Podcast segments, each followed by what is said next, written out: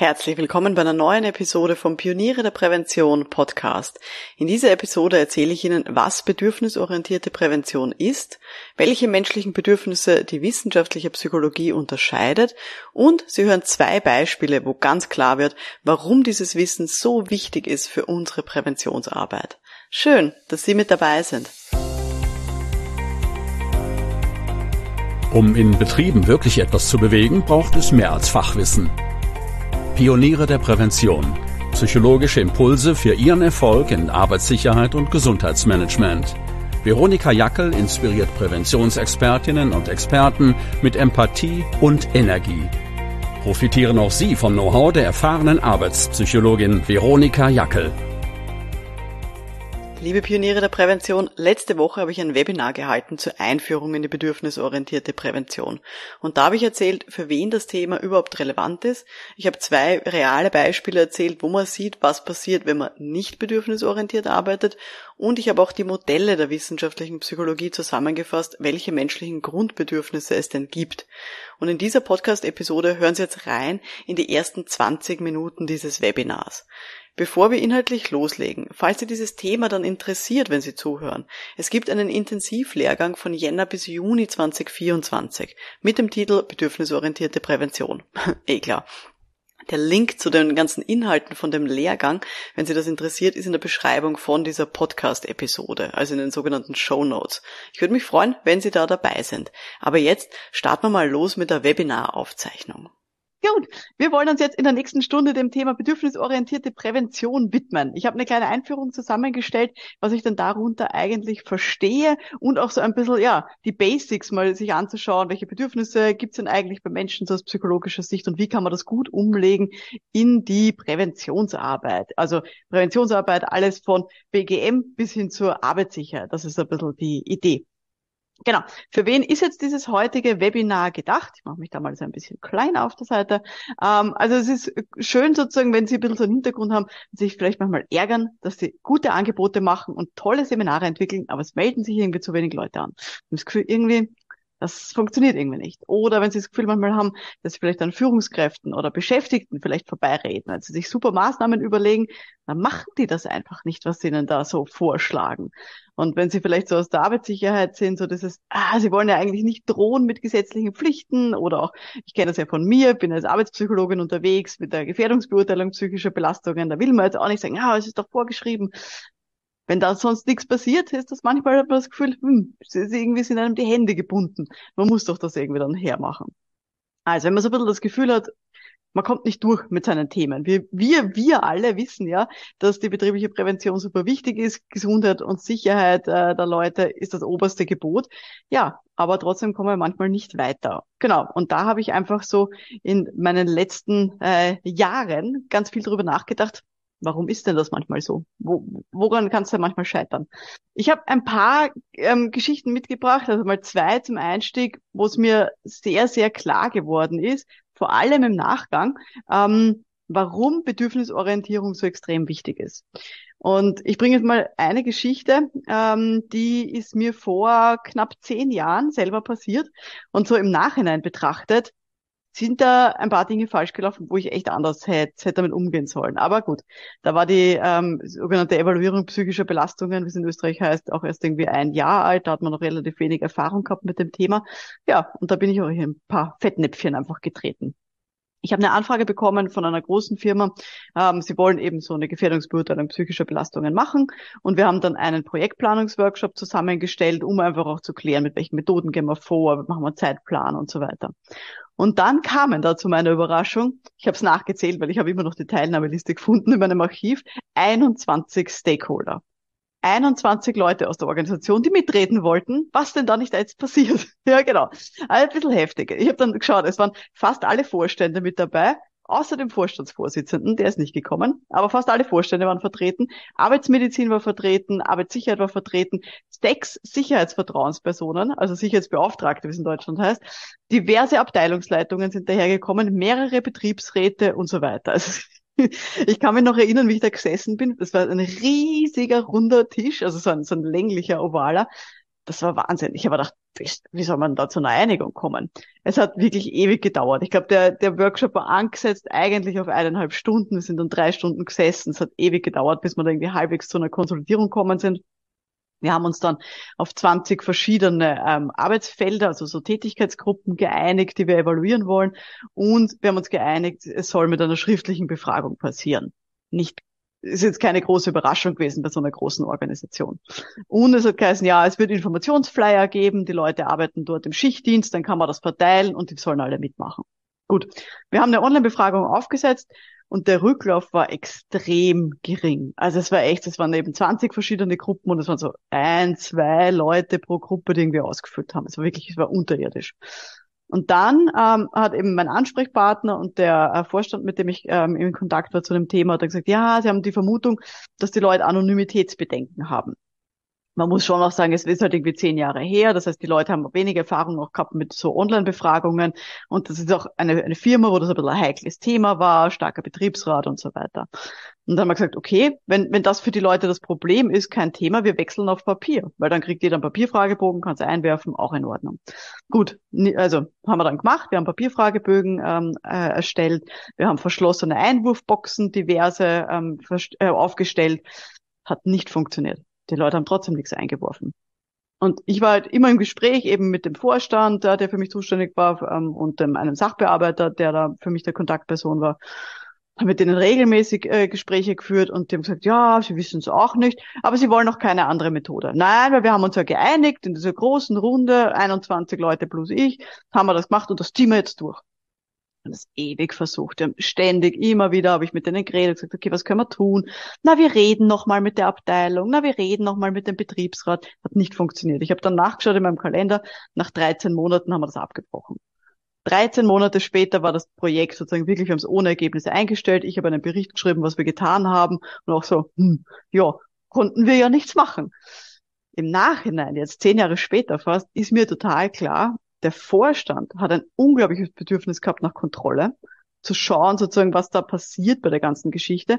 Und die wollten gar kein Ergebnis haben. Das war denen total wurscht. Es war wichtig für die sozusagen, dass sie das kontrollieren, wie dieses Projekt abläuft und was wir da genau tun.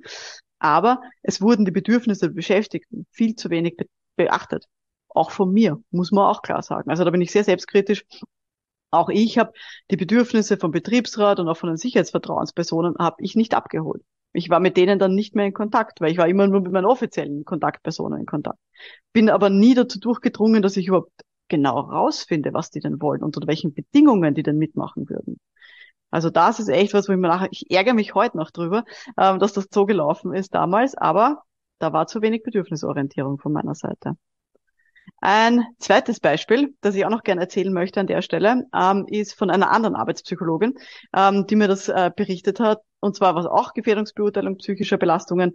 Die hatte einen Workshop mit Beschäftigten von einer Abteilung, haben eben so ein, ähm, also ein wie sagt man da, ein Workshop sozusagen zur ähm, Evaluierung halt einfach durchgeführt. Und die Beschäftigten haben erzählt, sie haben seit Jahrzehnten einen Chef, der verbreitet nur negative Stimmung. Sie haben gesagt, sie haben Angst, sie haben Albträume, die Leute, die dort arbeiten. Ähm, gesagt, ihnen werden die notwendigen Infos äh, vorenthalten, sie kriegen ständig widersprüchliche Anweisungen sie werden auch nicht verteidigt, die Abteilung jetzt gegenüber irgendwie anderen Abteilungen. Und sie haben das Gefühl, es ist nur ein schroffer Umgangston. Und zwar wirklich, sie hat mir dann erzählt, das waren gestandene Leute, also das waren jetzt nicht lauter, weiß nicht, äh, irgendwie Azubis, die da irgendwie frisch äh, gewesen sind, sondern wirklich gestandene Leute, die Schweißausbrüche bekommen, Weinkrämpfe daheim, die schlecht schlafen, Albträume haben und so weiter. Und es gibt auch eine nachvollziehbare regelmäßige Fluktuation. Das Ganze im öffentlichen Dienst, wo das eigentlich nicht vorkommt so. Also wirklich äh, ganz, ganz viele Alarmsignale.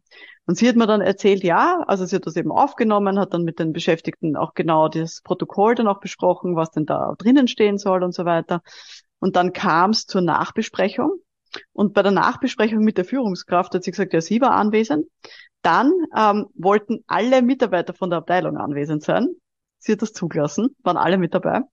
Dann wollten die noch dabei haben den HR-Leiter Und sie hat sich gedacht, na ja, sie kann es verstehen, damit das irgendwie auch Gewicht bekommt, war der auch dabei. Dann haben die noch den Betriebsrat mit dem Schlepptau gehabt und derjenige Abteilungsleiter. Martina lacht schon, kann sich vorstellen, glaube ich, was da passiert ist. Ähm, die Idee von ihr war, und sie sagt so selbstkritisch, ihr Ziel war eigentlich, sollen alle zu Wort kommen, es sollen sich alle einbringen, gehört werden und dann soll man zum konstruktiven Ergebnis kommen. Es kam leider, wie es kommen musste paar Minuten, nachdem diese Nachbesprechung dann begonnen hat, ist der Vorgesetzte wutentbrannt aus diesem Zimmer gelaufen. Ähm, und er hat gesagt, ja, das kann alles nicht nachvollziehen und das, das stimmt überhaupt nicht. Ähm, und ähm, ja, also er glaubt das überhaupt nicht, so wie das jetzt beschrieben wird. Und echt nach fünf Minuten war das Ganze erledigt, er ist rausgestürmt, ist auch nicht mehr, war nicht mehr dazu zu bringen, dass er dieses, dieses Zimmer wieder betritt. Ja, die große Vermutung natürlich im Nachhinein, der hat sich total bloßgestellt gefühlt. Also seine Bedürfnisse als Abteilungsleiter, so furchtbar der beschrieben wurde von den Beschäftigten, aber der hat auch Bedürfnisse, die wurden nicht berücksichtigt bei diesem Setting. Und er hat natürlich in dem Fall wahrscheinlich berechtigterweise das Gefühl gehabt, alles sind gegen ihn. Und es ist niemand auf seiner Seite und er ist da ganz allein gestanden. Also auch das ein Beispiel, wie man es nicht mehr macht. Also das bitte mitnehmen, gerne sozusagen auch so für die für die eigene Zukunft. Ähm, Schauen wir mal noch einen Schritt zurück. Warum handeln Menschen überhaupt so, wie sie es tun, in sozusagen allen Varianten? Wir starten mit den sogenannten Motiven. In der Psychologie redet man von Motiven.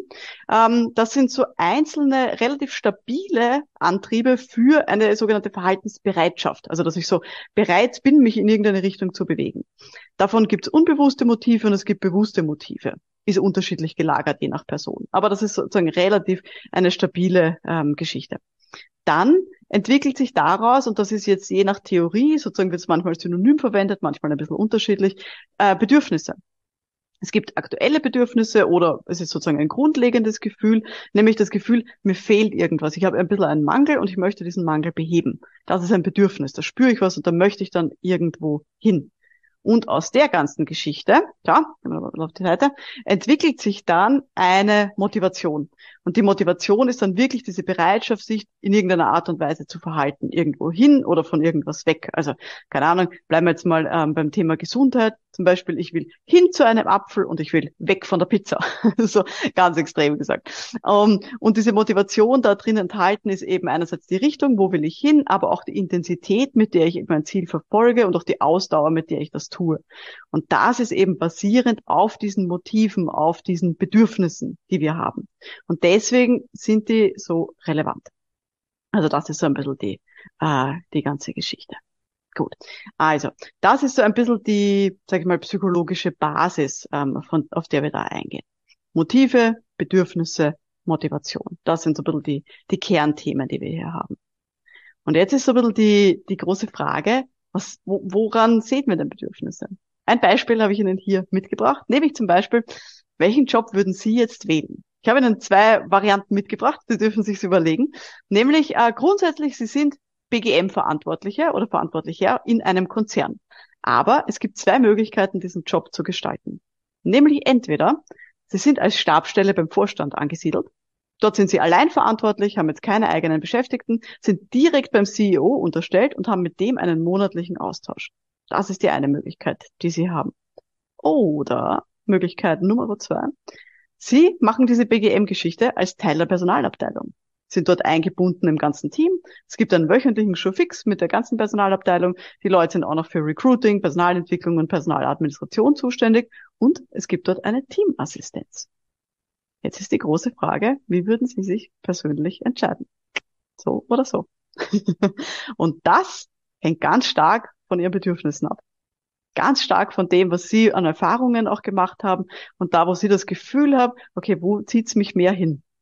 Und wir werden es dann nachher uns anschauen, was sind überhaupt Bedürfnisse und dann werden Sie sehen, welche verschiedenen Bedürfnisse hier abgedeckt werden. Genau. Gut.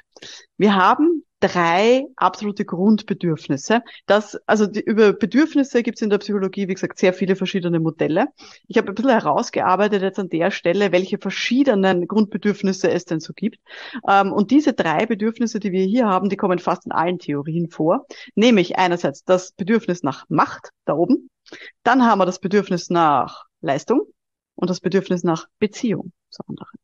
Das sind drei Kernbedürfnisse, die, von denen wir immer ausgehen können. Wir wollen entweder sozusagen was leisten, gut sein, Erfolg haben. Wir wollen in Beziehung sein mit anderen. Also ich will für die anderen wichtig sein und ich bin wichtig für die anderen. Also so in beide Richtungen. Und das sozusagen Bedürfnis nach Macht. Und Macht ist manchmal so ein bisschen negativ behaftet jetzt so im, ähm, in unserem sagen wir, mitteleuropäischen Raum. Aber in dem Fall geht es einfach nur darum, sozusagen auf andere auch Einfluss zu nehmen. Also auch da sozusagen einfach was, was zu tun und was zu machen.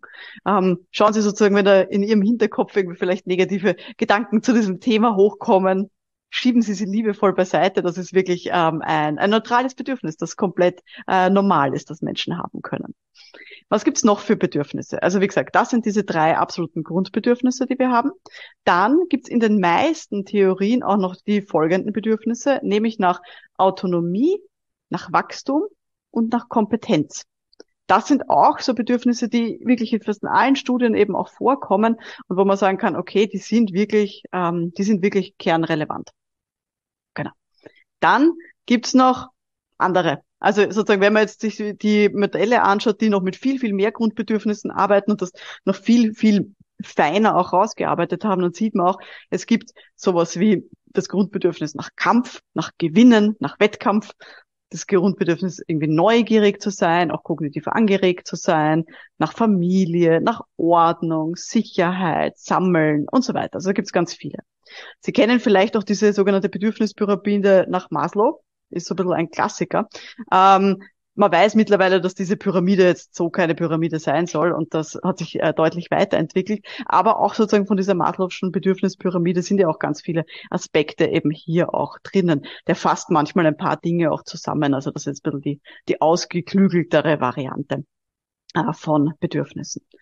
Das ist so ein bisschen die Überkategorie von diesen, von diesen Bedürfnissen. Wenn man es jetzt sozusagen versucht zu übersetzen, unter Anführungszeichen, dann kommen wir dahin, Nämlich, was heißt denn das, diese Grundbedürfnisse? Ich schiebe mich da mal ein bisschen auf die Seite. Nämlich äh, zum Beispiel eben das Grundbedürfnis nach Macht, habe ich vorher schon gesagt, dass da geht es eher darum, ich möchte andere anführen. Ich möchte da sozusagen vorne sein bei einer Gruppe und ich möchte hier eine Gruppe anführen. Das eben das äh, die Geschichte mit Beziehung. Da geht es eben darum, ich will in Kontakt sein und ich will auch wichtig sein für andere. Auch das gehört in diesen Beziehungsaspekt mit hinzu.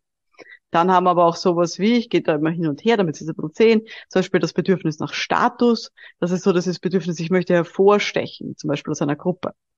Oder eben dieses Bedürfnis nach Ehre, das wir hier oben haben, ähm, rechts oben. Da will man respektiert werden und sich selber auch anständig verhalten, also so moralisch auch integer auch sein.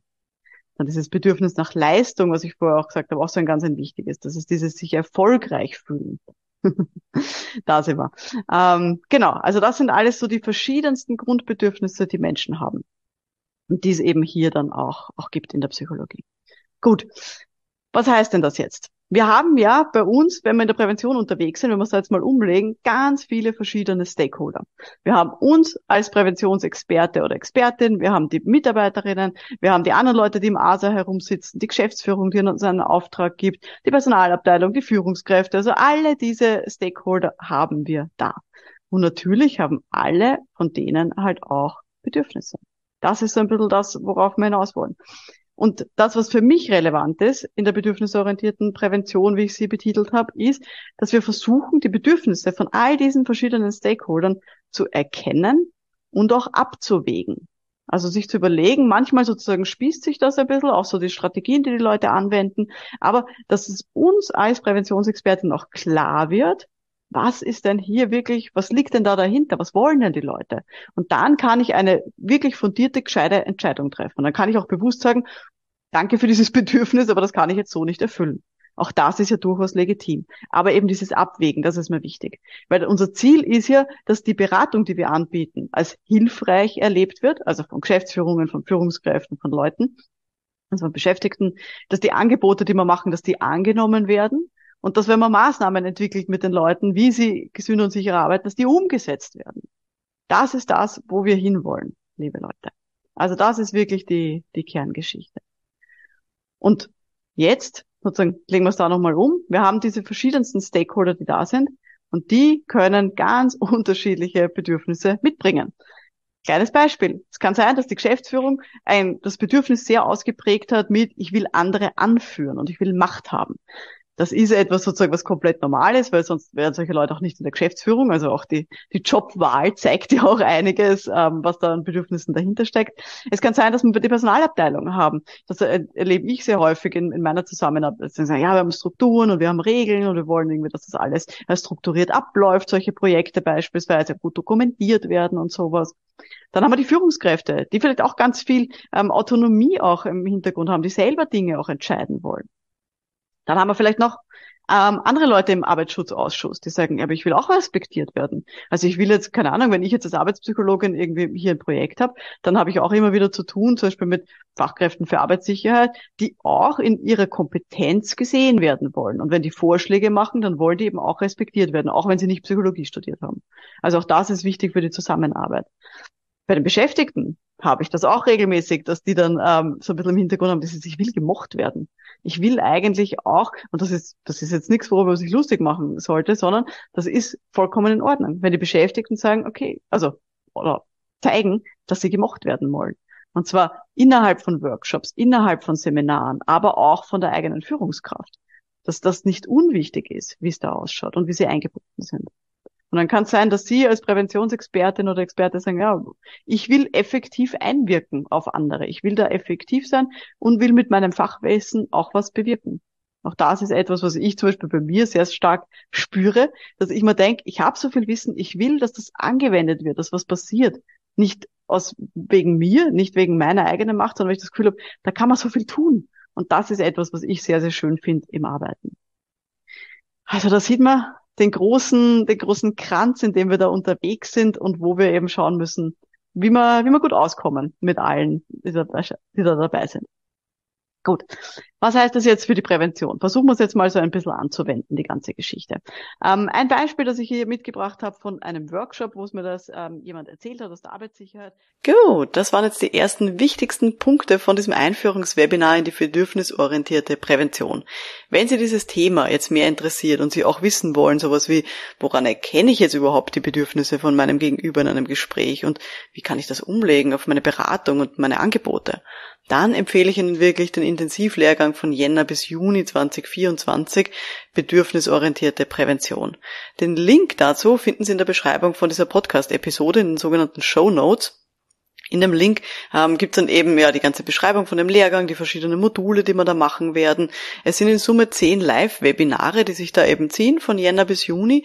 Es ist auch absolut berufsbegleitend ausgelegt. Das heißt, es sind maximal 90 Minuten Zeitinvestment pro Woche, ähm, die ich Ihnen da empfehlen würde. Es gibt von allen Sessions Aufzeichnungen, wo Sie natürlich die Links bekommen und Sie bekommen auch einen privaten Podcast mit allen Audioinhalten, sodass Sie da wirklich auch neben Ihrem vollen Beratungsalltag Alltag ja diesen Lehrgang auch absolvieren können. Inhaltlich bekommen Sie da das ganze psychologische Fachwissen und wir üben natürlich auch das ganze Handwerkszeug von Zuhören, Beobachten, Gesprächsführungen, all diesen Dingen. Den Link, wie gesagt, finden Sie in der Beschreibung von dieser Podcast-Episode. Noch sind Plätze frei im Lehrgang, aber wir sind jetzt schon eine schöne Gruppe von zwölf Leuten. Und ich würde mich natürlich freuen, wenn auch Sie mit dabei sind. Das war jetzt die heutige Folge vom Podcast für Pioniere der Prävention. Wenn Sie das heute interessiert hat, dann hören Sie auch gern mal rein in die Episode 139 äh, zum Thema drei falsche Glaubenssätze zur Bedürfnisorientierung. 139 war das, falls Sie das interessiert. Mein Name ist Veronika Jackel. Vielen Dank heute fürs Dabeisein und wir hören uns dann in der nächsten Folge. Bis dahin, alles Gute. Ciao.